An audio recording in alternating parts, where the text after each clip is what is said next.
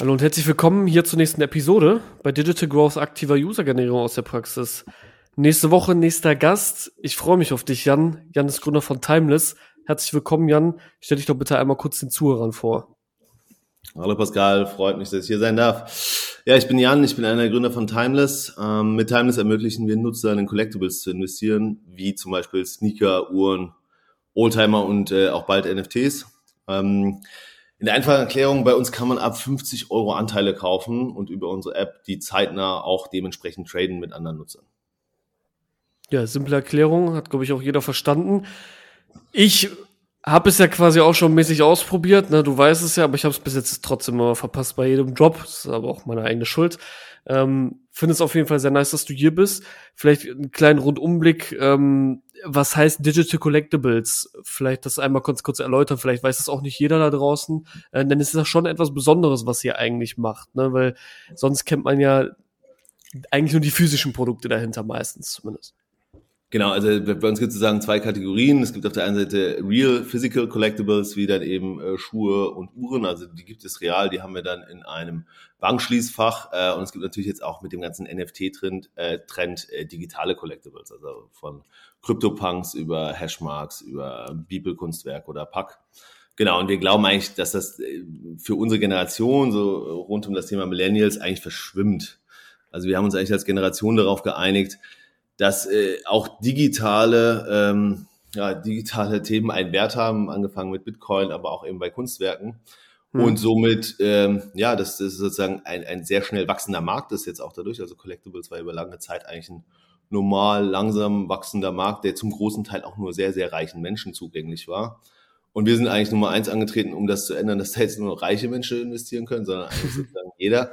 Und auf der anderen Seite auch äh, es zugänglich zu machen für viele Leute, weil äh, also viele Leute haben eben keinen Access zu diesem Markt, zu diesen Collectibles, denen fehlt zum Teil die Expertise und die Market Insights und aber auch zum anderen Teil auch das Kapital, jetzt mal einfach von heute auf morgen, ich weiß es nicht, für 50.000 Euro sich eine Uhr zu kaufen und dann zu hoffen, dass sie sich ganz toll entwickelt, ja. Ähm, genau. Ja, definitiv. So, das ist äh, unser Ansatz. Ja. ja, ich glaube auch der, also der Access ist auch extrem wichtig. Ich glaube, da gibt es ganz viele Sachen, ähm, ich weiß, ihr habt ja auch mal einen Yeezy verlost, aber im Prinzip, wenn du jetzt mal zum Beispiel den Jordan Dior, ich glaube, hattet ihr den auch in eurer?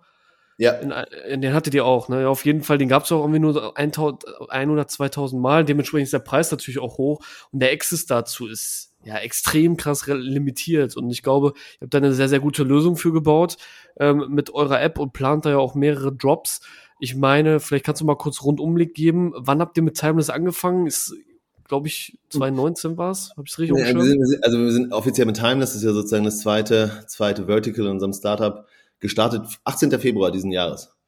18. Februar diesen Jahres. 18. Februar, genau. Und da haben wir den, den ersten Schuh rausgebracht, den Jordan One, für, ich glaube, circa 5000 Euro. Und da war so das ganze Team noch, also auf der einen Seite aufgeregt, wir hatten super lange gearbeitet, alle natürlich alle remote.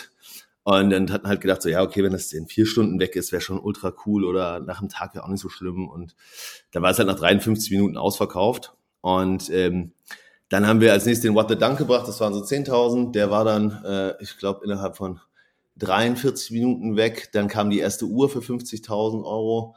Die war auch äh, unter äh, 40 Minuten weg und dann ging das so weiter. Und der Dior, den du gerade genannt hast, der ist immer noch das absolute Highlight, weil der unter fünf Minuten verkauft wurde. Da hatten wir irgendwie 1800 Leute, die sozusagen so eine Asset Notification, das kann man sich bei unserer App, kann man sozusagen hier Notify Me, wenn das Ding live geht, ähm, gesagt haben, okay, sag mir Bescheid. Und ich glaube, wir hatten 140 Anteile. Also es war massivst oversubscribed. Und, und, und also wir hätten das vorher so nie gedacht, ja, dass es im Prinzip so viel Andrang gibt, so viele Leute äh, sich dann um 11 Uhr donnerstags, wo immer unsere Drops sind, sich dann sozusagen neben, neben Notifications, Wecker stellen, damit sie dann irgendwie da äh, in ihren Videocalls wahrscheinlich irgendwie Anteile kaufen können. Mhm. Genau. Und da sind wir sozusagen jetzt bei Sneaker und Uhren. Jetzt kommen Fahrzeuge dazu, demnächst Pop Art und NFTs. Ja, viele Sachen, die die Leute dort erwarten. Ähm, Gibt es einen bestimmten Grund, warum es genau 50 Euro sind? Ich meine, du hast ja schon erwähnt, du willst es, ihr wollt es jedem zugänglich machen. Aber war das so ein Wert, wo den ihr auch erstmal rausfinden musstet, dass ihr sagt, okay, 50, 50 Euro, so da, da macht einfach mal jeder mit oder hat das einen anderen Grund? Also ich, ich glaube, wir haben natürlich so, auf der einen Seite haben wir das jetzt nicht ultra krass äh, mit ganz, ganz vielen äh, ja, Surveys angegangen, das Thema Preis. Weil wir uns ja bei ganz vielen anderen Themen sehr, sehr tief damit beschäftigen mussten, überhaupt, wie gehen, wie nehmen Deutsche sowas an? Ja, wir als, als unbekannter Brand mit einer neuen Asset-Klasse äh, im Finanzsektor, der jetzt probiert, äh, in Deutschland sowas zu launchen. Da haben wir probiert, sehr, sehr viele Informationen vorher zu holen über Nutzer, über Probleme, über, über Fragen. Und 50 Euro hat sich ehrlich gesagt einfach nur richtig angefühlt. Da würde man jetzt sagen, ja, äh, das sind 50 Euro Schein, aber wir haben jetzt da nicht äh, drei verschiedene Surveys mit jeweils 400 Leuten dazu gemacht. Bis jetzt spricht das ganz gut an. Ähm, ja. Macht die ganze Rechenbarkeit natürlich für uns, aber auch für die Nutzer einfacher. Wenn wir jetzt zwischendurch von 40 auf 80 auf 2 Euro gehen würden. Aber das ist jetzt kein, kein sehr komplexes Thema dahinter gewesen. Ja. Ja, die Frage, die mir dazu jetzt direkt einfällt, ist, ist, ist das auch limitiert? Also kann jetzt auch, da kann auch nicht jemand hingehen und zum Beispiel alle Anteile verkaufen, oder? Es muss doch nee. bestimmt eine Limitierung geben, wahrscheinlich, oder? Genau, also wir haben natürlich eine Limitierung drin und auch, äh, das war zum Teil das Problem, dass wir ähm, dann, wenn, wenn, wie gesagt, so, der Dior, der war dann in, in, in fünf Minuten ausverkauft. Wir hatten dann eine Rolex für knapp 100.000 Euro, die war in 21 Minuten ausverkauft. Und wir hatten dann so viele Leute im Payment Flow drin, also waren dann irgendwie 2800 Leute gleichzeitig im Payment Flow, die Anteile kaufen wollten. Und das größte Problem ist, wir haben ja reglementierte Anteile. Ja, also nach, bei der Rolex waren es 1910. Wir können ja nicht mehr vergeben. Ja. Und das war natürlich technisch immer eine relativ schwierige Aufgabe, äh, dann immer zu gucken, dass wir halt nicht overspenden. Ja, und dann später nutzen, ja, du hattest, wir haben gedacht, du hast einen Anteil, hast gerne bekommen. Und auf der anderen Seite ist natürlich auch die Idee, dass da nicht jetzt jemand hingeht und einfach mal ach, 60 Prozent der Uhr kauft, ja, sondern wir wollen es, wie mhm. gesagt, available for everyone pretty much äh, machen. Und ja, damit gibt's die Reglementierung, es gibt so eine Geldwäschereglementierung, die nicht über 10.000 Euro geht. Also da gibt's ein paar Themen, die auf der einen Seite äh, ja, wir sowieso proaktiv machen äh, und auf der anderen Seite auch für richtig halten. Ja, dass dann jetzt dann nicht jemand äh, von heute auf morgen mal 60 Prozent an so einem Item kauft, sondern das kann er dann gerne am Schluss machen, wenn wir es auktionieren, dann kann er es gerne komplett kaufen. Ja, aber ich muss, Jan, ich muss ein bisschen kritisch sein. Ähm, ich hoffe, du verzeihst mir. Ich hoffe, du hast eine gute Antwort darauf. Denn ich ihr habt ja gesagt, ja. Ihr, ihr, ihr wollt äh, available so quasi für jeden machen. Ne? Mhm. Aber selbst dann in dem Moment, wo es ja dann so war, dass viele in der, ja. in der Payment festgesteckt haben, äh, war das ja auf einmal eigentlich ja nicht mehr so, dass es für jeden available ist. Also klar kannst du es nicht für alle Leute mhm, available ja. machen, aber im Prinzip geht's ja schon so dahin, dass du ein Asset nimmst, egal ob es jetzt digital ist oder physisch, ähm, und du verkaufst einen Teil von Anteilen und du kannst mhm. für 50 Euro Anteile kaufen. Das heißt ja, es gibt einfach mal 50 mal mehr davon als das, was es jetzt eigentlich gerade gibt, die zur Verfügung mhm. stehen. Das heißt, irgendwo ist es doch auch limitiert, oder? Äh, ja, genau. Also Nummer eins, ich, ich finde immer kritische Fragen sind gut. Ich finde immer diese Podcasts, die, die, die so äh, ganz nett sich hin und her schieben, sind ein bisschen langweilig. Ähm, nee, deswegen, also, äh, klar, es sind verschiedene Aspekte. Das eine ist, ähm, ja, wenn 3000 Leute im Payment Flow sind, ich glaube, da sind am Schluss dann 180 Investoren rausgekommen, sind auch nicht, äh, der Rest ist natürlich nicht happy. Ja, ähm, natürlich, das meine ich ja. Müssen wir natürlich sagen, also in aller Ehrlichkeit, wir hätten das so nie erwartet. Ja, also wir, äh, haben schon gedacht, dass wir da wahrscheinlich Zeitgeist treffen, äh, Wall Street Bets kurz davor passiert, auch dieses ganze Thema mit, ja, also, dass da eine ganz klare äh, generational Question ist, wie, wie legen wir unser Geld an. Ähm, aber diesen Andrang hatten wir so nicht auf dem Schirm. Deswegen ist auch eine meiner größten Themen, die ich gerade mit meinem Collectible-Team durchgehe, wie kriegen wir mehr Assets? Weil einfach äh, wir jetzt irgendwie, äh, ich glaube jetzt gerade Status quo 18.000 äh, Nutzer haben und irgendwie dann noch relativ hohe Anzahl an, äh, an Investoren. Das hatten wir vorher so nicht vorhergesehen. Und seitdem sozusagen. Ich hoffe, das ging nicht in die Podcastaufnahme rein. Ja, alles ähm, gut. äh, und da haben wir, das haben wir natürlich so nicht vorhergesehen und äh, liefern halt jetzt relativ aktiv nach. Ja? Und ja. Der, die Grundgedanke ist aber eigentlich mit diesem Available for Everyone. Das ist großartig, mal gucken, wie ich es ausstelle. Available for Everyone ist ja das Thema, dass du vorher äh, einfach ganz klar, du und ich keinen Zugang hatten ja, zu einer ähm, äh, 15.000, äh, 50.000 Euro Uhr, ja, oder 100.000 Euro Uhr. Wir aber mhm. trotzdem wussten, wenn wir uns mit Uhren auskennen, dass es wahrscheinlich ein gutes Investment ist oder eben auch bei Fahrzeugen. Also ich glaube, vorher gibt es nur eine ganz, ganz kleine äh, Masse an Menschen, die, äh, wie gesagt, sehr reich sind und, und da sich das leisten können, einen kleinen Teil ihres Geldes, was aber dann doch relativ viel ist, in solche Sachen zu investieren. Mhm. Und äh, dass wir über Zeit alle unsere Nutzer befriedigen werden, dass sie sozusagen im Prinzip Anteile haben, da bin ich mir sehr, sehr sicher und das wird auch sehr, sehr schnell kommen. Ähm, dass wir jetzt am Anfang, ehrlich gesagt, positiv überrannt wurden, ist äh, ganz klar ein Luxusproblem, wo wir jetzt aber auch sehr stark dran arbeiten. Ja, ja ich, also auf der einen Seite kann ich das verstehen, auf der anderen Seite glaube ich einfach nur, dass man damit vorsichtig sein muss, wenn man sagt, man macht das ja quasi so available für jeden, weil so gesehen ist das nicht so. Ähm, natürlich wird das ist ja wie bei Modedrops, ne? Ich glaube, das ist ja auch relativ bekannt. Äh, da geht es auch eher um Drops und die sind relativ schnell ausverkauft, weil es eine limitierte Anzahl davon gibt, etc. Aber das, was ihr dann trotzdem gut macht, ist, vielleicht hätte jemand gar keinen Zugang zu, wie du schon sagtest, einer 50.000 Euro Uhr, weil er 50.000 Euro hinlegen muss, um ja. sie überhaupt zu bekommen. Und ihr macht ja. das Ganze halt zu einem ganz anderen Preis, auch wenn die in einer gewissen Anzahl immer limitiert sein wird, weil ihr bestimmte Anteile nur ausschütten könnt. Ja, genau, also da gibt's ja vollkommen recht, aber nehmen wir jetzt mal so das Beispiel, so wenn du hättest irgendwie äh, fünf Prozent deines, deines, deiner liquiden Mittel würdest du in sowas wie Collectibles investieren. So, dann müsstest du schon eine Million haben, ja, um mhm. dann dich auf eine Uhr zu setzen und sagen, die wird's. Ja, das ist schon, boah, Diversifikation schlecht und allgemein, also wie viele Leute haben denn eine Million dann auch liquide Mittel, um das wirklich äh, so dann auch einzusetzen? Mhm. Ja, definitiv. Und, und, und die andere Sache ist natürlich zum Beispiel, also jetzt, äh, ja, eine sehr spezielle Rolex Daytona oder eine sehr schöne AP, äh, Royal Oak, die gibt's natürlich nur einmal, genau in der Kombination mit der Verpackung, mit äh, perfekt irgendwie Historie nachgewiesen, aber es gibt ja auch viele andere Spanduhren oder ähnlich Spanduhren. Also ich glaube, da ist ja ein relativ breites Feld, genauso wie du es bei Fahrzeugen hast. Ja? Also Porsche aus den 70ern sind super spannend, aber dann gibt es äh, diese Farbkombination, diese Motorkombination. Ich glaube, diesen Markt im Allgemeinen zu öffnen, ja. Dass du natürlich, wir jetzt nicht äh, 20.000 Investoren aufs gleiche Auto lassen können. Ja, ist dann so. Aber das kannst du schon relativ gut öffnen jetzt nach und nach. Und da sind wir jetzt natürlich dran, weil wir einen relativ starken Proof of Concept haben aus unserer Sicht. Wir haben eine unglaublich hohe äh, Wieder, äh, also Wiederkaufsrate insgesamt von 24 mhm. Prozent der Leute kaufen im Prinzip nicht nur, also besitzen nicht nur ein Asset, sondern mehr. Wir hatten jetzt gerade neulich so einen crazy Drop, wo fast 80 Prozent der Leute Wiederkäufer waren, äh, wo wir jetzt dann ein bisschen darauf achten müssen, dass wir auch mehr Leute wiederum ranlassen. Aber das ist ja ein lösbares Thema. Ja, ja, ja definitiv. Jetzt, das ist nicht was, wo du sagen musst, ja, das tut uns total leid. Das ist nicht unlösbar. Nö, also, genau, also wenn du das Thema, dass das, nehmen wir mal das Thema Uhren, da gibt es sehr viele gute, spannende Uhren, die viel zu teuer sind, dass aus meiner Sicht die irgendjemand auf der Straße tragen sollte, die eine super Wertentwicklung haben. Wenn da die Historie äh, ganz klar gecheckt ist, man es klar zertifizieren hat lassen, dann sind die eine sehr gute Wertanlage, ja. Und ähm, davon gibt es auch nicht nur drei, sondern sehr, sehr viele, die aber bis jetzt eben, wie gesagt, nur sehr wenigen Leuten zur Verfügung stehen. Ja, mhm. ja ich glaube, der Mix macht am Ende von beiden noch aus und ich glaube, ihr seid da auch auf einem Weg, der dann auch nochmal mit den Digital Collectibles, also NFTs, dann nochmal eine neue Ära quasi einläutet. Ich meine, ihr habt jetzt ein paar Drops hinter euch und ich glaube, ihr bringt jetzt auch deutlich mehr raus. Ne? Ich weiß nicht, in welchen Wochenabständen habt ihr es vorher gemacht. Ich habe mhm. die Benachrichtigung immer bekommen, ich bin mir aber nicht mehr sicher. Vier Wochen? Also wir haben ja, wir haben angefangen irgendwie dann, ich glaube, 18. Februar war erster, dann zwei Wochen später nochmal und dann dann so auf eine Woche. Jetzt machen wir mittlerweile Doppeldrops, also zwei Assets an einem Tag hm, und steigern jetzt einfach immer stärker. Also es gibt so Thursday is Timeless Day, weil bis jetzt immer die die Maxime und dann wollen wir jetzt dann nach und nach äh, eigentlich die die Schlagzahl erhöhen in Q3 so Richtung äh, zwei Assets äh, bis äh, knapp drei gehen und dann in Q4 noch weiter steigern. Ja.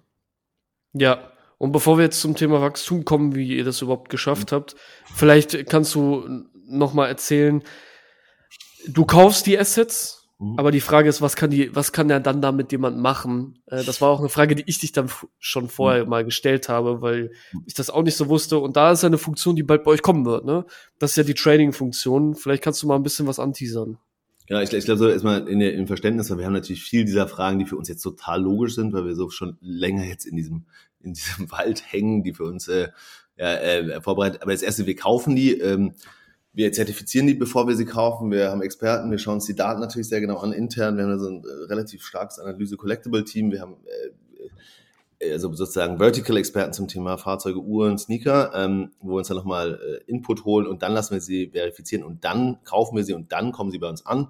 Dann fotografieren wir sie und machen GIFs und, und äh, sozusagen Instagram-Videos äh, daraus und dann schließen wir sie weg. Ja, also dann liegen die auch nicht mhm. im Office rum, sondern die sind dann sehr, sehr sicher versichert im Prinzip in Bankschließfächern. Ja, außer der Mercedes, mit dem fährst du. Genau, nee, nee, nee, der, der ist dann in so, da gibt's dann ja wirklich so, so Oldtimer-Bankschließfächer, die sind dann riesig, da stehen dann 200 Oldtimer, 24 Stunden überwacht, perfekte Temperatur und überhaupt. Nee, ähm, genau. Und das eine ist ja, was wir ja eigentlich geben, wir geben dir Anteil äh, an einem besonderen Asset, das du aber nicht nutzen kannst, dass du dir äh, also ja, du kannst es jetzt nicht samstags mal die Uhr anziehen. Ähm, und dabei sind natürlich zwei Sachen. Wir sagen, okay, wir gehen schon äh, davon aus, dass eine Wertsteigerung über zwei bis drei Jahre auf jeden Fall sehr stark gibt, wegen, weil es sehr rar ist, weil die Historie gut ist, weil die viel mehr Käufer einfach global jetzt für solche Themen kommen. Ähm, und aber wir wollen den Nutzern, unseren Nutzern äh, ermöglichen, dass sie selber entscheiden, wann der Liquidity Point ist. Ja, also weil das ist mhm. ja heutzutage einfach wichtig, dass du sagst, ich möchte jetzt aus diesem ähm, Asset aussteigen, dass du die Möglichkeit hast. Und aber was wir jetzt auch total merken, dass viele Leute, die jetzt später in die App kamen, sagen, scheiße, das ist schon ausverkauft. Ja? Also wir haben dieses Back to the Future Set mit dem Nike Mac aus dem Zurück in die Zukunftsfilm mit so einem Marvel Hoverboard und mit so einem Nike-Shirt, das es nur tausendmal gibt, wo halt das, da haben wir jetzt schon so viele Anfragen drauf, dass es wiederum achtmal das an Anteilen, was wir wiederum verkauft hätten. Ja, also es gibt ja viele Leute, die sozusagen interessiert sind, später in so ein Asset einzusteigen. Genau, und damit launchen wir jetzt Trading im Sommer. Ähm, da sind wir jetzt eigentlich kurz davor, machen gerade noch relativ intensive User-Tests, fragen zum paar Themen ab. Hat im Prinzip die, äh, die Funktion, dass der Nutzer, äh, der Investor selber entscheiden kann, wann möchte er da raus. Da werden wir dann Trading Days machen. Und aber vor allem auch, was wir fast jetzt stärker nochmal merken von der, also von der Datenseite, dass viele Leute äh, äh, rückwirkend rein wollen. Ja, und da bin ich mal mhm. gespannt, wie stark der Mismatch wird. Ja, ist dann, glaube ich, auch eine spannende Beobachtung. Das ist ja quasi wie eine Börse dann im Prinzip. Ne? Dann guckt man halt, was da so abgeht, was extrem krass gefragt ist. Und das ist ja dann auch ein Weg für die Leute, ja, vielleicht auch eine Art Geld vielleicht auch damit zu verdienen. Ich meine, es ist ja am Ende des Tages eine Wertanlage, das muss man ja so sagen. Ich glaube, es hat natürlich eine Idee, ein Portfolio zu bauen. Also ich glaube, genau ja, genau. Team, wenn du jetzt gesagt hättest, ich, du hast, ich, sag mal, 10.000 Euro und du kaufst dafür ein Collectible und stellst dir in den Schrank und, und hoffst, dass es keiner findet, ähm, ist es natürlich so, dass du mit dem gleichen Geldbetrag bei uns ein Portfolio an Sachen kaufen kannst, an die du glaubst, die du gut findest und die dein Risiko diversifizieren. Und äh, auf der anderen Seite natürlich auch Sachen, zu denen du einen Bezug hast. Ja? Also ich glaube jetzt, wenn du äh, ich weiß nicht, Sneaker überhaupt nicht toll findest, dann wirst du auch nicht anfangen, bei mir jetzt plötzlich Sneaker zu investieren. Aber wenn du schon immer ein Uhrenfan warst und dich damit auseinandergesetzt hast, dann ähm, hast du hier eine Möglichkeit, deine Expertise im Prinzip äh, da umzusetzen. Ja? Und ja. Ich denke, es ist auch bei Autos so. Also es gibt viele Leute, die sich viel mit Autos auskennen und eigentlich wissen, also es gibt ein paar Sachen, da stand ich früher schon davor und dachte so, ja, das ist halt eine, ist eine Safe Bet. äh, ja, ja, aber, bestimmt aber also so, da steht zum Teil heute noch davor, da sage ich so, safe bet. Aber nein, ich habe nicht genug Geld, mir den jetzt zu kaufen, geschweige denn zu versichern. Und auch, Gott weiß was, ja. Also, und, und ich glaube, das gibt's in ganz vielen Themen. Das siehst du jetzt auch bei Pokémon-Karten, ja. Also, irgendwie eine First Edition äh, Set ist jetzt gerade für 600.000 Dollar über den Tisch gegangen, ja. Das liegt halt daran, dass es enorm viele Leute gibt, die äh, zu dieser Fangemeinde zählen. Und das, daher kommt der Wert. Ja. Und ja. Äh, Solltest du jetzt deswegen deine 600.000 Dollar in so eine First Edition Pokémon Set? Ich glaube nicht. Please don't do it, ja. Ja. ja, also solltest du auf jeden Fall nicht machen. Aber das, ich glaube, das Portfolio, ich glaube, die Leute haben auch einfach einen näheren Bezug dazu als zum Beispiel vielleicht zu Aktien. Ja, ich, ich glaube halt, diese, diese, wir haben ja schon als Claim so Invest in Things you love, ja. Ja, genau, richtig. Das hast, ja, du, ja. hast du bei ein paar Sachen natürlich, so eine, so eine Apple-Aktie ist ein Love-Brand oder Tesla. Also Bertelsmann und Allianz eher nicht. Ja, wahrscheinlich eher weniger, ja. Und Bayer auch nicht. Und dann, ich glaube, ganz wenige schaffen das. Und da hast du natürlich mit einem realen Objekt, was wie gesagt ganz wichtig, was rar sein muss, wo die Historie ganz klar nachvollziehbar ist, wo alle Sachen dementsprechend da sind, äh, wo es eine gute Wertentwicklung über die Zeit gibt und eine gute Prognose für die Zukunft, dann macht Sinn. Ja? nur weil irgendjemand, ich weiß es nicht, eine, eine Rolex hat, die es auch noch 50.000 Mal gibt auf der Welt, dann ist das nicht ein gutes Investment. Dann ist das toll, das Ding selber zu tragen. Ja? Hm. Genau. Aber ich glaube, die Story, ja, die Story macht es dahinter auch. Mhm. ich glaube, bei den Collectibles ist das auch so.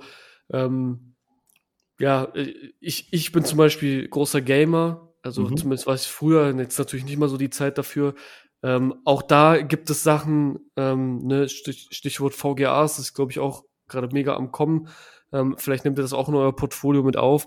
Aber das, da hast du ja einen richtigen Bezug zu und zwar nicht nur, weil du das Spiel gezockt hast, sondern da stecken ja auch Emotionen hinter ja. und was weiß ich nicht alles. Dasselbe natürlich auch bei Autos, vielleicht auch bei Schuhen, wer weiß, ja. wo das alles so hinführt. Und ich glaube, deswegen ist das auf jeden Fall eine Sache, die zumindest für eine jüngere Generation einen besseren Bezug dazu hat, als zum Beispiel zu Aktien, außer vielleicht, ich springe jetzt auf den Zug auf und kaufe mir Tesla-Aktien oder so. Ja, wo man auch sagen würde, so, also ist das gerade eine gute Idee, ja oder nein? Ja, also sozusagen, wenn du dir da das, das Ratio von, von Bewertung zu produziertem Fahrzeug anschaust, ich glaube, es sind irgendwie 1,3 Millionen Dollar und vergleichbar bei Volkswagen und Hyundai ist das irgendwie 8000 äh, Dollar. Äh, dann ist es was äh, einfach krass, ja, auch was da auf den Aktienmärkten passiert und auch mit Robin Hood im Prinzip als der Gamification des Aktienhandels. Also ich glaube, da gibt es super spannende äh, Entwicklungen, die aber auch ganz klar generational getrieben sind. Ja, also mein Vater nutzt jetzt keine Robinhood-App. Ähm, und äh, wir als Generation uns da andere Themen anschauen und auch einfach andere Realitäten für uns sagen, ja, okay, äh, so wie du es gerade sagst, ja, virtuelle äh, Sachen haben einen Wert. Und nehmen wir gerade mal das Thema Gaming. Das gibt's doch mega Sachen, ja. Also wenn du jetzt ja, aus deinen Games deine, deine Sachen hättest behalten können, das wäre ein Finanzprodukt gewesen und das wäre jetzt über Zeit, hätte sich herausgestellt, dass dieser Mantel, den es noch hundertmal gibt, eins, uh, one of the iconic pieces ist und du besitzt den und du kannst ihn später handeln auf eine Börse. Wie geil ist das denn? Ja, also ich glaube, da ist halt einfach, wir sind jetzt an einem an einem Exponential Growth Point für den Collectible-Markt. Und die NFTs zeigen es so ein bisschen auf, aber der eigentliche, das eigentliche krasse Potenzial liegt bei den IP-Ownern und bei den Heritage-Brands. Weil da gibt es enorm viel an, an Historic Collectibles und an, an sozusagen so Potenzialen, die über, über die Ownerships und die IP-Rights noch da sind, die man wieder auflegen kann, wo es einen, einen totalen äh, Fandom gibt und Liebe zu diesem, zu diesen Themen. Nehmen wir mal nur irgendwie von Harry Potter über die Schlümpfe zu Star Wars, ja. Mhm. Ähm, wo, wo, man Fans beteiligen kann, das Ganze zu einem äh, Investmentprodukt wird und das Ganze kannst du genauso Richtung Gaming bauen, das kannst du genauso Richtung Uhren und Fahrzeuge bauen.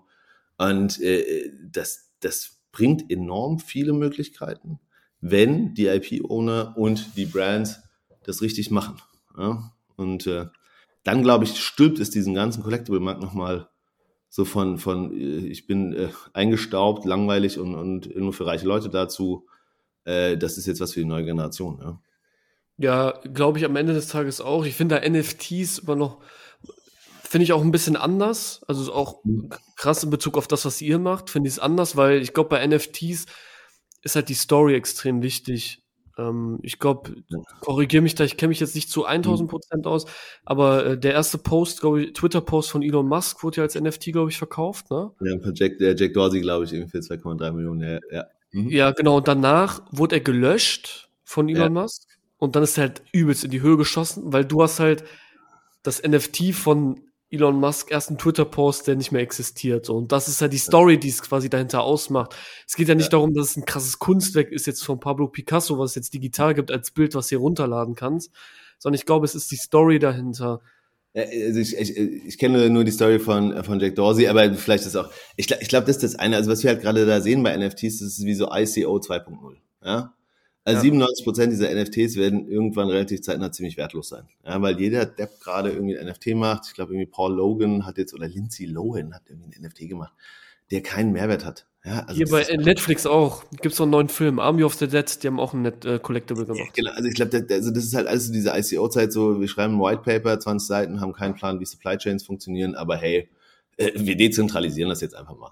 Ähm, so, und ich glaube, das ist so das eine, ist halt so dieser upcoming Trend. Wenn du die Zahlen jetzt anschaust, der Q1 2021, äh, Sales Volume 1,5 Milliarden ja, auf NFTs, kann man schon mal sagen, okay, ist decently groß, ähm, äh, aber natürlich im Vergleich zu vielen anderen nicht. Aber im Vergleich zum Quartal davor 20 mal so hoch. Ja? Mhm. Äh, du hast irgendwie 77.000 Buyer gehabt und 33.000 Seller, also sozusagen massive mehr Leute, die rein wollen. Und, und was wir da jetzt haben, ist also die erste Welle. Äh, was da passiert mit so Stories, wie du es jetzt erzählst, oder klar, Beeple ja in der Hinsicht mit irgendwie 69 Millionen Dollar, oder eben auch CryptoPunks mit ihren Projekten. Ich glaube, das total spannend ist, dass wir noch, also ganz viele noch nicht sehen, was man eigentlich alles damit machen kann. Also dieses Thema, wie du gerade sagst, Geschichte. Also nehmen wir bei, nehmen wir bei, bei, bei Rolex die, die, äh, die, die ikonische Rolex Daytona, die dann jeder Rennfahrer bekommen hat, der im Prinzip in Daytona gefahren ist. Da ist unglaublich viel Geschichte, Historie, äh, Content etc. dahinter, den man verwerten kann und den man nicht nur in einem NFT, sondern machst dann einen, einen Rolex äh, Daytona Edition Drop und dann gibt's das einmal, zehnmal, hundertmal, tausendmal, so wie Pack das mit Sotheby's gemacht hat. Und hinter jedem speziellen NFT gibt's halt anderen Content und mehr Zugang. Und damit baust du Communities und damit erreichst du als große Brand Rolex, die Riesenprobleme hat, an ihren Händlern vorbeizukommen, deine zukünftigen Kunden und stehst mit denen direkt in Kontakt. Und sie investieren in etwas, was sie lieben. Also ich glaube, diese Verbindung von Geschichte, Heritage Brands äh, und den Leuten, die das gut finden, aber noch nicht genug Kohle haben oder seit Ewigkeit auf so einer blöden Liste stehen, äh, das ist schon sehr gut, wenn man es richtig macht. Und deswegen auch dieses Thema Star Wars. Ja? Also wie viele Star Wars-Fans hast du da draußen? Ja, ist auch crazy, ne? Ja, also das geht ja rund um die Fans. Also sozusagen, wie viele Leute finden was geil und wollen sich äh, positiv damit verbinden, tun das jetzt ja auch schon. Also ich bin jetzt kein riesen Star Wars-Fan, aber gibt es ja auch riesen Conventions und ein Freund von mir kauft irgendwie jeden Lego Star Wars. ja, da gibt's alles von.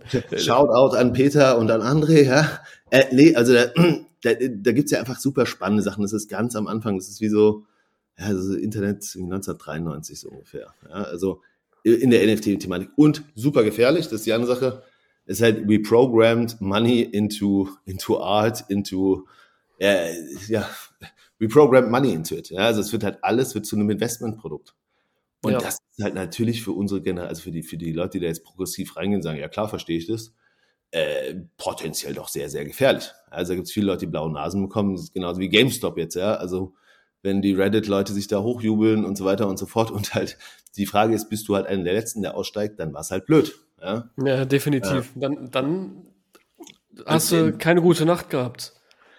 Ja, oder wahrscheinlich ja nicht nur keine gute Nacht, sondern ja, also das ist halt so, so also wenn jemand so wenn jemand anfängt da, nur davon zu reden, so uh, we are a movement, we have to stick together so ungefähr, dann musst du dir zumindest die Frage stellen, was könnten seine Intentionen dahinter sein, ja. Ähm, aber trotzdem, die Zahlen sprechen krass dafür, der Markt wächst super schnell. Du hast äh, die Millennials, 23 Prozent der Millennials engagen mit NFTs, die könnten sich vorstellen, NFT zu kaufen. Das ist mhm. dreimal so viel wie Generation Z, also die, die Leute drunter. Und zehnmal so viel wie die Babyboomer. Ja? Also ich glaube, dass es da ein klares Interesse gibt, ist, ist, ist eindeutig da. Und jetzt die Frage, wie wird es dem Mainstream zugänglich gemacht? Die Leute, die nicht wissen, wie man eine Metamask äh, macht oder wie, wie, man Ethereum auf eine Metamask äh, überträgt und so weiter. Aber dass es da Interessen gibt und ungehobenes Potenzial, vor allem auch Revenue-Potenzial für Heritage Brands und IP-Owner mit unglaublich wenig Cost associated. Ja? Hm. Also wenn du jetzt Star Wars bist und irgendwie den, den wie heißt das, Todesstern äh, NFT äh, launcht, dann kostet dich das nicht so viel. Da ja, kostet eigentlich Star Wars Film eindeutig mehr. Und dann Definitiv. Letzter Schritt darüber, wem gehört jetzt Star Wars? Disney. Ja? Disney hat so geile IP. Also von, von der Mickey Mouse über alles mögliche andere, ja. Ja, und die können so viel machen und ich glaube auch, ich weiß nicht, hast du mal, das von Pringles habe ich auch schon gesehen. Ich fand, die haben es auch mega geil gemacht. Ich glaube, 69 Stück oder so gab es von denen, von dieser exklusiven ja. Pringles-Box ähm, diese goldene, sich drehende, äh, übel okay. fancy. Aber ich, also kannst dir gerne mal angucken. Aber mhm. ich glaube, NFTs sind ein ganz eigenes Thema für, für sich und äh, du hast ja auch angeteasert bei euch, bei Timeless soll es in Zukunft auch kommen. Ähm, da können wir, kannst du ja am Ende dann mhm. nochmal sagen, was da in Zukunft kommt. Jetzt kommen wir mal zum Thema Growth, nämlich das wie ihr es überhaupt geschafft habt, dahin zu kommen, dass ihr eigentlich überlaufen wurdet. Und ich hoffe, du hast gute Antworten parat und weißt auch, warum ihr überlaufen wurdet. Ja, ja. Wie, wie, hat, wie hat das denn angefangen? Also wie habt ihr das überhaupt promoted in Bezug darauf? Du hast gesagt, 18. Februar, glaube ich, war es, dieses Jahr online gegangen. Ähm, wie habt ihr die Leute denn überhaupt dazu bekommen, näher an das Thema überhaupt zu bringen? Wussten sie überhaupt am Anfang, was das ist? Hm. Also ich glaube, wir, wir haben halt da in der Hinsicht äh, auf jeden Fall eine Sache äh, gut gelernt aus den letzten Startups etc. Wir haben halt super viel und intensiv vorher Nutzerinterviews gemacht. Wir haben äh, Test-Webseiten hochgezogen, wir haben In-Depth-Interviews gemacht, wir haben also Quantitative und Qualitative äh, viel probiert rauszufinden, wo sind Probleme. Da kam relativ klar raus, das Thema Trust ist relativ wichtig. Also kann ich denen vertrauen? Finde ich auch verständliche Frage. Ja, sonst irgend so ein Berliner Startup, dem ich Geld gebe für ein, ein Collectible, das vielleicht da ist and how does it work and, and how do I make profit? Ja, also so, so oder wie, mhm. was kann ich danach tun, wenn ich es nicht besitzen kann? Das haben wir sehr stark analysiert, ähm, haben dann, wie gesagt, verschiedene Tests gefahren ähm, und auch also so Test-Webseiten einfach hochgezogen, die nochmal komplett anders aussahen. Und dann ähm, eigentlich ein paar Gut-Shots gemacht. Also man gesagt hat so, okay, das haben wir als Problem identifiziert. Äh, wir setzen voll auf das Thema Instagram. Das ist irgendwie so unser Kontaktkanal, äh, weil wir über Stories die Leute erreichen können. Wir haben äh, remote-technisch so ein Studio hier aufgebaut, äh, wo dann ähm, ja im Prinzip die Collectibles hinten als Fotos dran sind und haben dann einfach angefangen, äh, sehr aktiv Experteninterviews zu machen, ähm, sehr aktiv über Entwicklung bei Collectibles zu äh, berichten. Wir haben Drop Reports gemacht, also sehr ausführliche, ich nenne es mal äh, coole PowerPoint-Präsentationen mit irgendwie 15 Slides über Preisentwicklung. Also probiert möglichst viel Education zu machen am Anfang. Plus äh, Performance-Kanäle, äh, ganz klar ähm, Facebook, Instagram und zum Teil auch Google. ähm, weil das einfach der einfachste Weg ist natürlich, um sozusagen Nurturing zu bauen, beziehungsweise Attention. Vorteil mhm. dabei, und du bist ja selber relativ drin, ähm, wir haben natürlich durch die Objekte schon geiles Ad-Material, ja. Also ja. es ist natürlich deutlich schwieriger, irgendwie eine Software as a Service B2B Sales Solution äh, zu verpacken und irgendwie irgendwie äh, likable, clickable zu machen, als irgendwie einen ultra niceen Schuh oder eine ultra nice Uhr. Und aber auch da haben wir uns natürlich ranbewegt an die dementsprechenden äh, Zielgruppen, Targetings etc. Ja. Ja, ich denke mal, am Anfang ging es vor allen Dingen darüber, erstmal die Leute die App zu holen, ne? Also denen überhaupt vielleicht mal näher zu bringen, was man da überhaupt machen kann.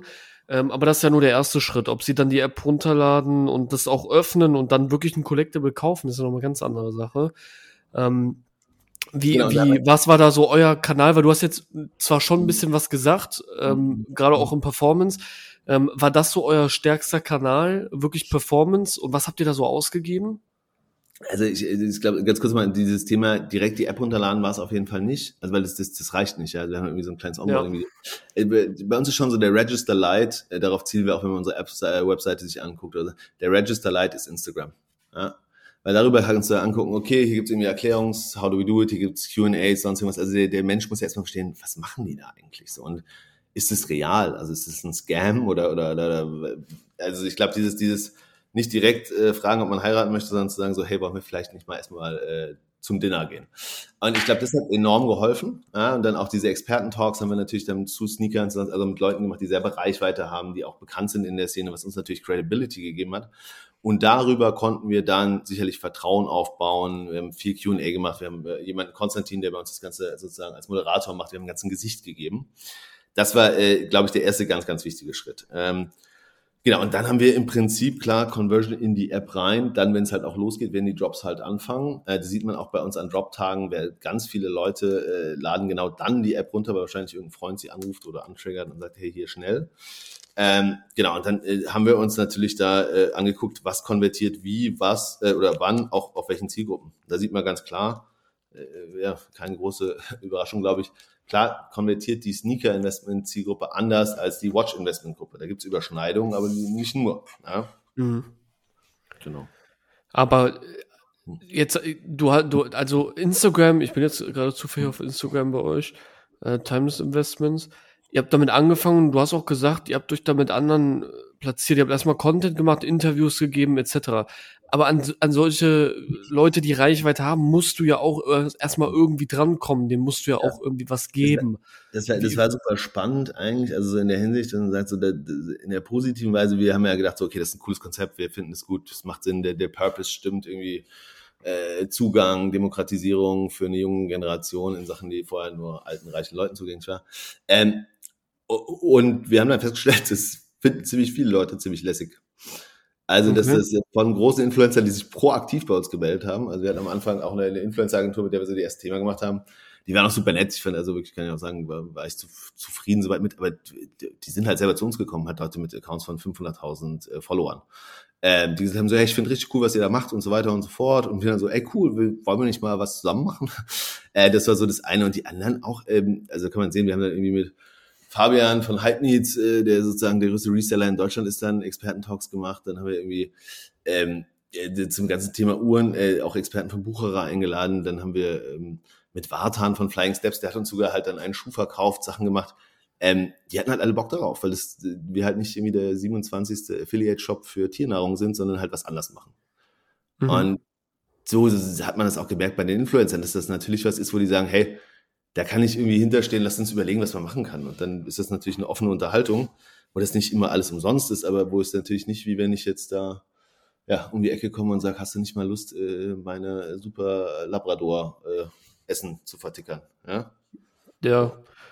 Also dann seid, seid ihr so vorgegangen und dann habt ihr auch natürlich Reichweite bekommen, aber das Ziel dahinter war immer, die Leute in die App zu bekommen. Ne? Weil wenn ich mir Instagram ja. angucke, ich glaube, ihr habt 2380 Abonnenten, ja. ist jetzt nicht, also es ist jetzt nicht die Welt äh, für das, was, was ihr gemacht habt, beziehungsweise was du gesagt hast, mit was für Leuten ihr das macht. Aber es ist auch völlig irrelevant, weil es geht ja darum, was, ich glaub, wie viele Leute sind da in der App, ne? Darum geht's ja. Ja, also Conversion ist immer in die App. Und das ist auch immer das Wichtige. Und das eine ist, das, diese Instagram-Follower ist kein einziger promoted. Also alle ja. unsere Ads gehen halt auf die App, also wir wollen halt immer so, lad die App runter, lad die App runter, lad die App runter.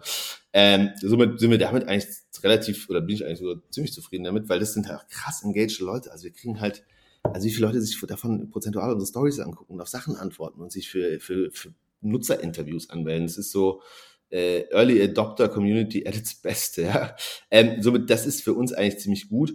Und ich habe es immer so aus dem Punkt gesehen, es gibt so zwei Sachen, die für mich Strategic Driver sind. Das eine ist Trust. Ich darf den Trust der Leute nie verlieren, vor allem dieser Early Adopters. Und das zweite ist, äh, ähm, also ganz besondere Assets äh, zur Verfügung stellen. Da werden wir jetzt auch nochmal, glaube ich, ein ganzes Stück krasser werden, wo man sagt, okay, das sind halt die One-of-Ones, super und so weiter. Also das sind neben dem, dass wir das Produkt auf die Reihe kriegen müssen, Tech, Marketing, People und so weiter, das sind zwei relevante Strategic Driver, dass wenn du mir davon erzählst beim Abendessen und sagst, ey, guck mal, ich habe da was gesehen hier, ich habe die App, ich finde es eigentlich ganz cool, positiv ist und ich sage so, ja, aber wie machen die denn das und das? Und das ist doch alles Quatsch.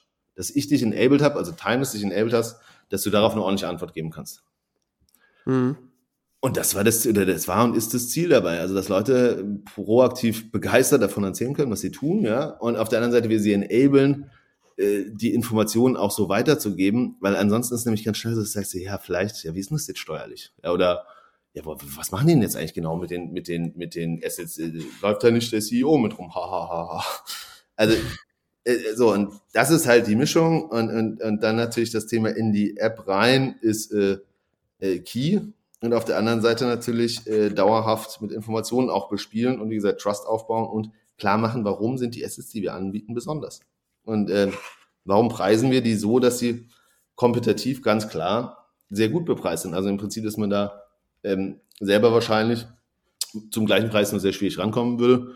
Und da müsste man zertifizieren und versichern und so weiter und so fort. Also dass wir da auf der Seite des Nutzers sind, während wir trotzdem ein Unternehmen sind. Ja, also wir machen auch Geld, wir machen Fees im Prinzip, Service-Fee von äh, 2% und dann ein Verwahrungsfee, der bei Uhren und Sneakers irgendwas zwischen 2 bis 3 Prozent, bei Autos nochmal höher ist. Also ich mache das natürlich, wir sind auch nicht die Caritas, nein, aber wir wollen im Prinzip diese Möglichkeit, die wir dann anderen Leuten anbieten, äh, müssen wir in einer gewissen Weise für uns auch bezahlen. Ja, genau. Ja klar, monetarisieren müsst ihr euch sowieso, aber jetzt hast du ja auch ganz gut genannt. Also ihr seid immer auf den App-Download gegangen. Das war ja dann so der erste Schritt. Habt das dann später nochmal befeuert, hier mit Facebook, Instagram anzeigen. Ähm, muss man, muss man ja auch erstmal alles machen. Also so wie ihr das ja auch aufgebaut habt, auch von den Fotos her und was du gesagt hast, ihr habt dort jemand, ihr habt dem Ganzen auch ein Gesicht gegeben. Das muss man ja alles sich auch, auch erstmal leisten können, ne? Ähm, nur ich glaube, bei euch, kannst du ja gerne auch nochmal erzählen, ist ja auch nochmal ein bisschen was anderes, ähm, denn es ist ja auch nicht euer erstes Startup, ne? Ich, ich glaube, es gibt so, so zwei Sachen. Das erste ist zum Beispiel, uns, mich interessiert der Download halt gar nicht mehr. Ich, ja. ich, ich kenne dieses, gerade im letzten Meeting habe ich wieder nochmal über CPI, also Cost per Install geredet, aber das ist mir eigentlich sowas von wurscht. Wir rechnen eigentlich Verified Accounts. Das ist so App runtergeladen, registriert und dann die E-Mail, die gekommen ist, auch gesagt, ja, ich bin, so mich gibt's. So und alles andere ist irrelevant, das andere ist irgendwie so so Kindergarten Metrics von früher. Ja, ich, ich habe 100.000 Downloads. Es geht ja halt darum, wie viele Kunden hast du, die sich registriert haben, die ansprechbar sind und die dann im besten Fall im nächsten Schritt sagen so, okay, ich notify mich jetzt auf diese zwei Assets. Das ist die Metrics, die wir uns angucken. Alles andere ist, ja, halte ich nicht für, nicht für sehr wichtig, so. Und die zweite Sache ist das, ähm, wir haben uns natürlich schon das Modell jetzt äh, lange angeguckt und besonders angeguckt und haben uns gesagt, gibt es irgendwie ähnliche also ähnliche Companies in, in, in Amerika, die machen es aber ohne Blockchain und mit SEC und bla und äh, andere Regulierung. Und für mich war halt klar, ähm, du kannst das entweder so machen, oder gar nicht. Also halb zu probieren, da irgendwie, ja, die werden uns schon glauben, dass die Uhr gut ist, aber halb zu probieren, äh, ja, dann sagt halt irgendwann mal jemand was. Ähm, das wird halt nicht funktionieren, weil dafür ist diese Übersetzungsleistung so weit, dass du mit einem neuen Finanzprodukt, einer neuen Finanzklasse nach Deutschland kommst als absolut unbekannter Brand und die Deutschen ja jetzt nicht sonderlich bekannt dafür sind, dass sie sehr, sehr aktienaffin sind, ja. Ähm, und damit war uns eindeutig, dass ein paar Sachen muss es geben, ja. Und die, äh, die müssen wir so machen. Auf der anderen Seite glaube ich zum Beispiel auch, dass wir sicherlich gerade so in unserer, unserer Marketing-Effektivität sehr, sehr kompetitiv sind.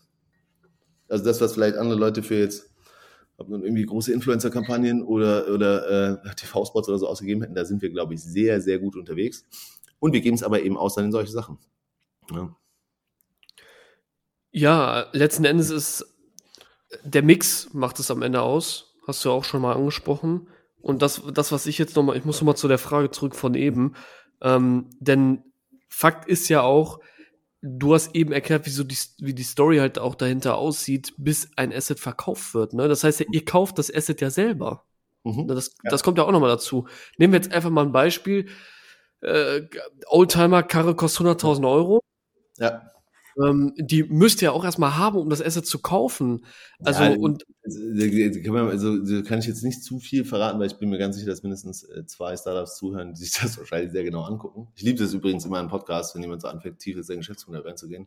Ähm, nee, aber also wir haben da schon ein System, dass ich jetzt nicht sage, ach guck mal, ich kaufe hier mal drei, drei Oldtimer, ich stelle mir jetzt mal fünf Monate auf den Hof und dann hoffen wir mal, dass die sich ausfinanzieren. Nein. Das nicht. Und aber worauf du hinaus möchtest, ja, wir sind ein well-funded Startup und sicherlich sonst könnte man das nicht tun. Es wäre auch sonst absoluter Selbstmord. Oder? Ja, ja, nee. Ja. Ich glaube, du hast das ganz gut vorgegriffen, aber du weißt ja, was ich meine. Da, da ja. stellen sich halt ganz viele Fragen. Selbst muss ja keiner wissen, wie er das genau macht, aber die Journey dahin ist, glaube ich, wichtig, einfach zu verstehen für die Leute, die zuhören, ähm, um auch einfach klar zu sagen, das war der Weg dorthin. Mhm. Ähm, und ich glaube, am Ende wächst du am schnellsten übers Produkt selber. Das heißt also, der erste Drop wird wahrscheinlich am höchsten dazu beigetragen haben, dass es einen richtigen Schub gab, weil es auch vielleicht schnell ausverkauft war oder der schnellste Drop mit dem Air Jordan One ähm, von Dior. Aber was hat denn, was hat sich denn verändert, nachdem ihr das dann so ein bisschen angekurbelt habt mit Instagram? Habt ihr dann irgendwas noch anderes gemacht oder seid ihr jetzt so, dass sich das eigentlich so stetig weiterentwickelt und ihr eigentlich nur auf den nächsten Drop wartet? Ja, also ich, ich glaube, ich muss ja sagen, wir sind jetzt irgendwie 100 Tage gibt's uns jetzt gerade, also relativ ja. frische Datasets, äh, Kohorten noch, also klar, da, aber immer noch ein bisschen von der Vergleichbarkeit muss man sich anschauen. Ähm, wir probieren immer noch sehr, sehr viel aus. Wir haben jetzt, glaube ich, so, so ähm, ja, zwei Kanäle für uns gefunden, die, die sehr klar performant sind, gut sind. Und da geht's dann immer darum, Double Down. Ja? Also sozusagen erstmal bringen die richtig hin, bevor man sagt, so, oh, jetzt müssten wir aber auch nochmal unbedingt Snapchat machen und dann ganz dringend TikTok und so. Wir schauen uns jetzt gerade TikTok an, da gibt es Vor- und Nachteile, pff, ja, ohne da zu tief reinzugehen. Ähm, und schauen uns natürlich auch Native an und so weiter, also die ganze Klaviatur. Ähm, und, und, sammeln dabei aber auch immer noch Daten. Also wir haben jetzt, wie gesagt, so zwei, zwei Proven Winners, äh, die wir auch ganz stark weiter optimieren und wir müssen aber weiter natürlich experimentell bleiben, weil wir auch uns nicht so viel abgucken können. Das ist ein bisschen das Problem, ja. Also wenn ich jetzt irgendwie, ja, die nächste, also ist gar nicht äh, despektierlich, aber wenn du jetzt halt einen E-Commerce-Shop machst, dann hast du halt verschiedene ganz krasse Sachen, ja. Mhm. Äh, wo du sagst, okay, das wird funktionieren. Wir haben jetzt zum Beispiel Refer a Friend eingeführt, ähm, wo wir uns eigentlich sehr, sehr viel von versprechen. Ich glaube, das wird auch mal ein Knaller. Und lustigerweise merken wir jetzt gerade, dass das nicht so gut funktioniert. Und jetzt haben wir die ersten Thesen dazu, weil die Leute, weil sie noch keine Aktien bekommen haben, gar nicht ihre Freunde einladen wollen, weil die erstmal sagen, ich möchte erstmal selber Aktien haben. Ja das ist so, so ein Problem, das steht ja nicht, das steht ja in keinem Buch. Ja, so, ähm, ja natürlich nicht. Musst du ja äh, testen. Genau, musst du testen. So. Und in der Phase sind wir. Ähm, da haben wir, glaube ich, auch ein sehr gutes Team an, an sozusagen äh, Core-Mitarbeitern und, und Freelancern, die so ein bisschen mehr als ein Freelancer sind, wo wir da eigentlich einfach probieren, verschiedenste Expertisen mit reinzuziehen. Genau, also ähm, und, und ja, in, in dem Modell sind wir, da kann ich wahrscheinlich so Ende des Jahres mal viel mehr drüber sagen. Ähm, was wir allerdings schon, also wir, wir, es gibt krasse Data Insights zum Teil. Ja. Also die Leute, äh, immer wenn wir ähm, Anteile verkaufen, du kriegst du deine Confirmation-E-Mail mit deinem Vertrag, ähm, schicken wir einen Survey raus an die. Das ist immer der gleiche. Und es ist Nummer eins schon mal krass, wie die Antwortraten sind. Ja, also so, ich habe, glaube ich, in meinem Leben noch nie nach so einem Kauf gefühlt einen Survey gemacht. Ähm, und was die Motivationen sind. Und das baut sich natürlich jetzt immer weiter auf, worauf wir immer stärker ähm, optimieren können, verstehen können, wer ist da, wer ist diese Early Adopter Community. Ja? Ein Freund von mir hat mal gesagt, diese sind eigentlich, äh, also in der positiven sagt der Jan, das sind Leute, die sind äh, unglaublich vertrauensvoll und unglaublich progressiv. Ja, und das sehe ich ganz genauso. Also einfach so einem Startup in Berlin mal äh, irgendwie 200, 300 Euro zu geben für einen potenziellen Schuh, da bist du schon jemand, der ganz weit vorne ist in dem Thema, wie muss sowas funktionieren. Und wie wir das jetzt aufbrechen Richtung äh, der großen Masse durch die Accessibility etc. werden jetzt die nächsten Fragen sein. Somit, ähm, ja, erste. Ja, kannst du, mhm. Mhm. Kann, nee, kannst, kannst du ja dann auch in den nächsten Monaten einfach viel mehr zu sagen. Du hast jetzt gesagt, 100 Tage sind jetzt ungefähr online. Ich meine, da steckt schon viel hinter. Ähm, und du hast ja auch gesagt, dich interessiert ja der Download nicht mehr. Das sag ich ja, das sagen wir ja auch immer. Es ja. geht immer nur um den, um diese One-Star-Metric, die du selber für dich definierst, äh, was immer es am Ende des Tages auch ist. Aber dir hier anschließend dann nochmal eine Frage dazu zu stellen. Klar ist dieser verifizierte User am Ende des Tages wichtig, aber es besteht ja aus zwei Bausteinen. Du musst ja trotzdem vorne irgendwie ein bisschen was rappeln, weil sonst kennt dich ja kein Schwein. Aber mhm. auf der anderen Seite muss er auch das Produkt benutzen und das Produkt muss geil sein, damit ja. er überhaupt dorthin kommt. Ne? Und ja. glaubst du, was war für euch am Anfang eher der Fokus und glaubst du, dass mhm. sich das mit der Zeit, je krasser man wächst, sich das vielleicht auch ändern wird? Also so, so rückblickend würde ich sagen, und das ist halt alles auch so ein, ein Film, den wir da jetzt eigentlich gefahren haben, seit äh, wahrscheinlich das Gefühl so irgendwie ja, Oktober letzten Jahres wurde dann richtig viel. Also gefühlt am Anfang waren wir ultra tief Produkt. Es gibt so, so Bilder, wo wir so unser ganzen Meetingraum ist wirklich also komplett voll mit Post-its, wo wir all diese Sachen, also das ist, und das ist kein kleiner Raum. So typisch. Ja, aber wir, nee, aber es ist, also ich habe vorher schon ein paar Startups gemacht, da hatten wir das auch noch, aber das war, also ich schicke dir mal ein Video, das ist wie so ein, wie ein schlechter Witz. Und da haben wir die Video-Interviews gemacht und, und haben die es dann transkribieren lassen, ja, ähm, also sozusagen über so ein Tool und haben dann halt dadurch die ganzen Aussagen und haben das dann alles gemacht und so weiter. Und das war so eine, so eine krasse Brain-Leistung auf Großform Produkt und in Verbindung mit Marketing und Ängste und so weiter. Also da waren wir da ganz, ganz, ganz tief drin, haben das dann natürlich auch sehr, sehr stark vertestet. Und sobald wir da das Gefühl hatten, hatten wir zwei weitere Probleme. Äh, wie äh, äh vermarkten wir es jetzt überhaupt? Also wie geht Marketing? Und wo kriegen wir geile Assets her? Ja? Also das waren dann, nachdem wir das Produktthema und das, das wie soll es aussehen Thema relativ gut und wie soll es anfühlen, wie intuitiv ist es, ähm, gut im Griff hatten, dann sind wir ins Thema Asset Supply und Marketing gegangen. Genau, und jetzt ist es halt immer stärker, okay, Marketing fliegt in einer gewissen Weise, beziehungsweise ist immer noch anstrengend, aber es ist halt ein, also haben wir einen ganz guten Griff drum und jetzt die nächsten Sachen halt sehr, sehr gute Assets, ja. Also als ein Spoiler, also wir haben jetzt äh, wahrscheinlich ein, ein Jordan-Trikot von 1985, äh, original von Jordan unterschrieben, ja. Also die nächsten, was, was gibt's für geile Historic Pieces? Ja? in seiner ersten Saison, ja, be a part of history, ja, so und ähm, das hat vorher auch jemand besessen, ja, aber das ist, wäre jetzt halt mal Zeit, dass vielleicht wir das auch mal besitzen als als als Gruppe, ja. Ja, definitiv. Aber es ist ja dann schon so, du hast, du hast jetzt gerade auch dann gesagt, am Anfang sehr produktspezifisch bezogen und jetzt geht das Ganze immer weiter, weil ich glaube, wenn du einmal, es soll nicht heißen, wenn du einmal diesen Product Market Fit, wie man ihn auch immer nennen will, ja. gefunden hast, dass du nie wieder was am Produkt machst, das stimmt ja nicht. Aber du, es shiftet ja immer. Also aus unserer Erfahrung kann ich sagen, du musst immer beides gleichzeitig machen, weil du kannst nicht nur eine Seite machen. Ich glaube, es kann immer so ein bisschen, aber kommt man her, ich weiß nicht, wie es bei dir ist, aber bei uns weiß ich, ich komme immer aus einem doch sehr stark auch Marketing- und Conversion getriebenen Unternehmen, die dann, das wäre immer so was, wenn man das mal früh verstanden hatte, da muss man mal ein bisschen weiter lernen, sich ein paar Sachen angucken. Aber das, das, was nie funktioniert hat, end of the day, war geile Performance, Marketing, alles mögliche, bla, aber das Produkt ist halt scheiße. Also das ist halt so die, die einfachste Wahrheit, ja. Ähm, die auch dann immer die schönste Ausrede ist von, von Marketing-Teams, ja, wir sagen so, ja, Produkt macht halt keinen Sinn oder so. Ähm, aber ich glaube, klar, also das Produkt muss ansprechen, die Pain Points adressieren, die der Kunde hat. Bei uns ist das Trust zum Beispiel. Ähm, weil sonst hilft dir das beste Marketing nichts. Ja? Und andersrum, ein geiles Produkt mit mittelmäßigem Marketing ist deutlich besser als äh, gutes Marketing und ein mittelmäßiges Produkt. Ja. Und dann die ja. Weiteriteration auf jeden Fall. Also das ist wie das Krasse. Wir haben so, so Nutzerinterviews jetzt, da fragen wir an auf Instagram, so, und dann melden sich halt, wir wollen halt mit zehn reden, das melden sich halt 80. So in einer Stunde gefühlt. Also, die, die, die, haben Bock halt mitzubauen. Also das ist halt so das, was du haben willst. Also, du willst halt Leute, die excited sind, ja, die es halt cool finden, die, die dir unangekündigt schreiben, ich finde total cool, was ihr da macht und viele Grüße aus Münster. Punkt. Ja, das ist das, was man am Ende des Tages haben will. Ja, und ich, ja. Nee, ich glaube, du hast da einen sehr guten Punkt gesagt. Am Ende des Tages machst du beides immer miteinander, ne? Und so wie du auch schon gesagt hast, das Produkt muss am Ende liefern, was du vorne auch kommunizierst. Ich glaube, sonst wird es relativ schwierig. Ja, du musst ja, was musst ja selber genug, also eine geile Ad, die mir auf eine gute Zwischen-Conversion Landing Page kommt, die dann wiederum im Funnel optimiert ist, bla bla bla. Und dann lande ich aber da, wo ich eigentlich, was das, was auch immer die Conversion ist. Hm. Und es zieht halt nicht. Deshalb, da kannst du dir vorne den, den, den Wolf aboptimieren. Ähm, da wirst du halt trotzdem nichts mehr rausbekommen, ja. Also, ja, definitiv, ja. Oder, oder keine Ahnung, wenn er mit einer Google Search sieht, dass dein Produkt halt leider 20% teuer ist. Schade. Ne? Also, ja, also da kann ich die Google Ad auch das 50-fache von deinem Competitor kosten. Das wird dir sowieso genau. nie was bringen. Das, das, kriegst du halt nicht hin, das meine ich damit. Und, und das, das wird sich auch nie ändern, ja. Und das ist auch jetzt, wie leveraged man, man Influencer, ja? Also da gibt es ja auch immer noch Leute, die unglaublich viel Geld dafür ausgeben, manche gut, manche nicht, ja. Ähm, oder wie leveraged man jetzt TikTok, ja? Äh, ganz, ganz viele Themen, glaube ich, wo man versteht man es richtig, was heißt das?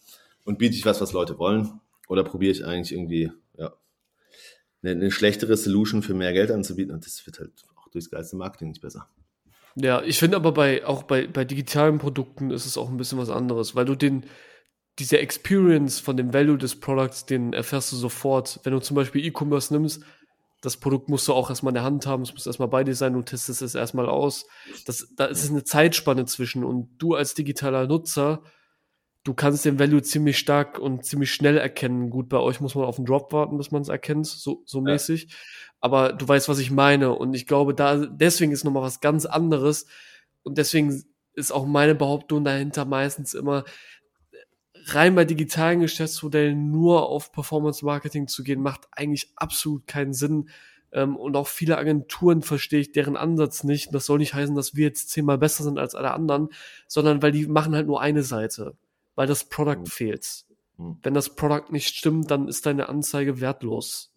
Ähm, du musst beides miteinander kombinieren, so wie wir das eigentlich gerade schon gesagt haben. Das heißt, den Value, den du vielleicht vorne kommunizierst, den muss ich auch am Ende hinten erhalten wenn ich bei euch ein Asset kaufe.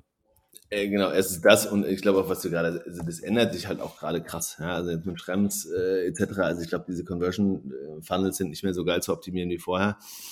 Und da werden jetzt einfach ziemlich viele Fragen aufkommen und, und auch die, ja, also das, was so die letzten acht Jahre funktioniert hat, wüsste ich nicht, ob das jetzt genauso noch die nächsten vier Jahre funktioniert. Und der Trend sieht ja auch ganz klar so aus. Also Tim Cook sagt, Mark Zuckerberg, du kannst nach Hause gehen. Ja, ich beschütze meine Nutzer und töte währenddessen mittelmäßig dein Geschäftsmodell. ähm, und auch Google wird das irgendwie tun, um sich dann, ich bin mal gespannt, wie sie das formulieren, dass ihre Werbung noch geht, aber die anderen nicht, aber auch die werden sagen so User first. So, und dann ist es auf jeden Fall deutlich komplexer, ja, so muss man sagen, das was irgendwie was was was 2011 halt ein Ninja Skill war, ja, wenn du halt irgendwie gut Facebook optimieren konntest und Google ist halt wird halt plötzlich vielleicht nicht mehr andersweise so viel wert sein und dann werden halt andere andere Themen zurückkommen, ja und ähm, ja. Glaubst du, es ist, glaubst du, es ist sehr wichtig oder beziehungsweise essentiell wichtig für ein digitales Produkt, seinen, seinen User in den Mittelpunkt zu stellen? Boah, das ist eine Frage, weißt du, also jeder wird wahrscheinlich Ja sagen und dann guckst du dir an, wie viel es machen, dann ist es doch nur 25 Prozent ich, ich glaube, so dieses auf den Nutzer hören ist super wichtig. Auf der einen Seite, auf der anderen Seite gibt es ja auch dann auch wieder die Sachen so, so, du musst ein paar Gut Calls machen. Ja, der Nutzer sagt halt auch manche Sachen wahrscheinlich, die, die er dann nicht so meint. Ja, also es gibt irgendwie so eine lustige Studie, wo dann Nutzer gefragt werden, wie sehen sie das mit Datenschutz äh, und so weiter und weiter. 90 Prozent sagen, ja, also auf gar keinen Fall. Also meine Daten im Internet, also nee, das würden wir so nicht machen, vor allem bei Zahlungsprozessen. Und dann haben sie sozusagen Funnel gemacht und dann haben sie natürlich alle ihre Scheißdaten angegeben. Also ich glaube, das ist so diese Mischung zwischen was weißt du, was kannst du rausfinden, worauf setzt du und wann, wann machst du Gut Calls. Ähm, aber klar, rückwirkend, also jedes Unternehmen, das seinen Nutzer nicht ernst nimmt, das existiert nicht lange oder nicht mehr lange. Ja. ja. Also das ja. auch, auch, wo nicht klar ist, for, for whom am I doing that? Ja. Also mache ich das für die, für die Vermieter oder für die Mieter? Oder wer, wer ist meine Zielgruppe? Ja? Also, ähm, und dann kannst du sagen, ja, Mieter gibt's immer, also mache ich das Ganze für die Vermieter, weil die zahlen mich auch okay. Eine Immobilien-Scout. So, und ich glaube, dass diese Klarheit muss da sein. Und ähm, also mit der Dezentralität jetzt, positiv, vielleicht wahrscheinlich auch der schöne Abschluss hierfür, äh, äh wird sich halt nochmal krass viel ändern, weil Power back to the people. Ja? Also diese, diese Plattformökonomie äh, wird keinem schnellen Ende, aber einem klaren Ende im Prinzip in einer gewissen Weise zugehen, weil auch du keinen Bock hast, dauerhaft getrackt zu werden. Ja? Und auch du Serenity haben willst. Und mhm. ähm, ich denke, da wird on the long run schon noch ein paar Themen werden sich ganz klar ändern. Und wenn wir uns jetzt Facebook angucken, krasser Stat, also das ist Akro-Stat, äh, äh, bei uns Login-technisch äh, lowest Conversion ist Facebook. Die Leute vertrauen Facebook halt nicht, wenn es um äh, Financial äh, Topics geht. Ja? ja. Also ich glaube, da der, was, was Facebook so krass gemacht hat, äh, macht es da deutlich schwieriger. Ja, ja war.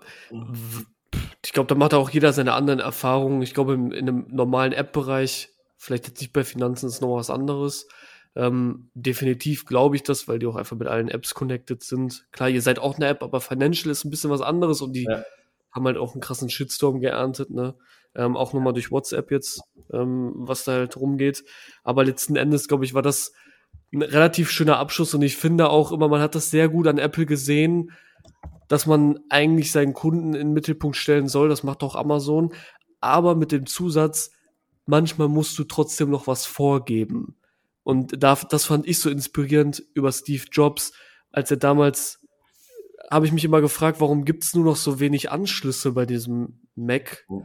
Ähm, ja. Ich meine, gut, da gab es Steve Jobs nicht mehr leider, aber das war dann, das wurde ja weitergeführt. Ähm, und dann habe ich irgendwann die Biografie gelesen und habe dann halt festgestellt, dass Steve Jobs das früher immer vorgegeben hat, weil er es so einfach halten wollte wie möglich. Und manchmal wissen die Leute gar nicht, was sie wollen. Und dem musst du was vorsetzen. Genau, da hast du natürlich auch den, den Master of the Universe genommen, ja. Also das ist ja so der, der, der auch das, diese typische Story, so wenn Steve Jobs sie gefragt hätte, willst du ein iPhone, hätte keiner gesagt, nee, brauche ich nicht, mein, mein Blackberry. Genau. Ähm, aber da gibt's halt nur ganz wenige. Das muss man ja auch wieder sagen. Es wird halt immer über die Erfolgsstories geredet, auch bei Startups und Exits und Funding Rounds. Aber das sind halt irgendwie zwei Prozent, ein Prozent da draußen, ja. Und ganz viele sehen nicht die Leute, die hustlen und viel machen und leider doch falsch liegen, ja. That's what happens. Und ähm, ich glaube auch da klar so ein Steve Jobs Move zu sagen, so ich erfinde jetzt mal hier den ganzen, ich erfinde mal so ein, ein Vertical dann doch nochmal komplett neu und wir werden dadurch jetzt zu der relevantesten Marke der Welt, konsumententechnisch. Ähm, Passiert selten. Passiert einfach zu selten. Ja, und ist halt auch ein mega krasser Move. Also das ja, natürlich. So, so, so, das jeder Zweite könnte, dann hätten wir ziemlich viel Veränderung. Also, und das, also, dass der dann sagen kann mit seiner Arroganz, naja, also ich wusste schon immer, was der, was der Konsument äh, will. Okay, ja, fair enough. Und naja, also ich denke. Aber ich glaube, du weißt, was ich damit meine. Ne? Also, ja, absolut, du, absolut. Den, den Mix daraus. Den, den Skill wünscht, glaube ich, jeder. Und ähm, ja, also ich denke, für, für uns so als deutsche Humble-Gründer sollte man gucken, wie gut versteht man seine Kunden, versteht man seinen Markt und, und äh, ja, kriegt man ja. sein Geschäftsmodell richtig hin. Don't run out of money, don't find a fight with your co-founders und dann bist du eigentlich schon mal ganz gut auf dem Weg. Ja, ich finde auch, das ja, war abschließend ähm, ein ziemlich gutes Schluss, Schlusswort. Ähm, allerdings, ich stelle zum Abschied immer noch eine Frage, bevor es wirklich auf, äh, ja, aufhört, äh, weil das hast du jetzt noch nicht angeteasert und das interessiert vielleicht auch ziemlich viele da draußen und mich jetzt auch, weil ich es auch noch nicht weiß. Mhm. Ähm, was plant Timeless in Zukunft mit NFTs? Vielleicht kurz gefasst. Mhm. Also ähm, kurzform, wir werden einfach Blue Chips NFTs auf unsere Plattform bringen, wo man sagen kann, die sind einfach schon erwiesen große Kunstwerke. Da hast du das Thema CryptoPunks, da hast du eine Bibel das ist im Prinzip so, wie wenn du heute ein, ein Monet oder ein, also mal ein Banksy hast. Ähm, das ist relativ eindeutig, dass das einen großen Wert hat. Und der zweiten Seite werden wir ein Launchpad bauen, wo wir mit großen Heritage-Brands ähm, ikonische Collectibles äh, fraktionalisieren, äh, dann ikonische Collectibles ähm, digital wieder auflegen, um sozusagen die Verbindung zwischen äh, Historic Brand und Collectible mit den dementsprechenden Investoren und Nutzern von uns zu, äh, in Verbindung zu setzen und damit ultimativ eigentlich dann äh, die, die moderne Art und die moderne Plattform für Collectibles zu werden. Und das ist der Plan. Ja, sehr, sehr nice. Dann habt ihr einen guten Mix aus beidem. Ähm, und seid das alles auf einer Plattform und das alles in ziemlich kurzer Zeit. Vielleicht noch Zeitangabe, wann soll das kommen? Ähm, also mit den nächsten 100 äh, Tagen kommen ähm, Fahrzeuge, Trading und wahrscheinlich Pop Art das ganze Thema mit den NFTs eher so Richtung Ende des Jahres zur Fraktionalisierung und mit den großen im Prinzip äh, Partnerships äh, wahrscheinlich auch irgendwie Anfang 2022. ist immer so in Startups. Geht es manchmal schneller, manchmal nicht. Jetzt gerade geht alles schneller. Ich hoffe, das bleibt so. Ja, ziemlich, ziemlich cool. Und das ist auch das beste Abschlusswort. Du, Jan, vielen, vielen Dank. Wir haben eine Stunde geredet. Ist eine äh, ziemlich coole Folge geworden. Habe ich super gefreut. Ich glaube auch mein, mein Anschlusstermin ist ziemlich sauer gerade, aber das. Äh, ja, es tut, es tut mir leid. aber ich, äh, auf dich schieben. Ja, ja, schieb's einfach auf mich, ist alles in Ordnung. Ja, ich würde sagen, super Abschluss. Ähm, falls hier jemand sich mit Jan connecten will oder die App runterladen will von Timeless und mal ein bisschen in Collectibles investieren will, findet alle Links zu Jan und Timeless in den Show Notes. Das letzte Wort gebührt dir, lieber Jan. Ich ziehe mich jetzt schon mal raus und sage, wir hören uns nächste Woche mit der nächsten Folge. Bis dahin, dein Pascal. Ciao. Cool, darauf war ich jetzt nicht vorbereitet, aber ein ähm, ja, also wir wachsen gerade relativ schnell und wir suchen Unterstützung im Collectible-Team. Ähm, das ist so ein bisschen wie Investment Banking, aber in cool. Da geht es um das Thema Analyse äh, von äh, Collectible Verticals, äh, sich Markttrends anzuschauen und so weiter und so fort. Ähm, genau, und dafür brauchen wir Interns und, und Junior ähm, Collectible Strategy Manager. Ähm, das ist ziemlich gut und Marketing schauen wir gerade. Also falls ihr das hört, das mega cool findet, schaut auf timeless.investments, äh, schaut euch die Posts an, meldet euch bei uns, wir freuen uns drauf. Bis dann.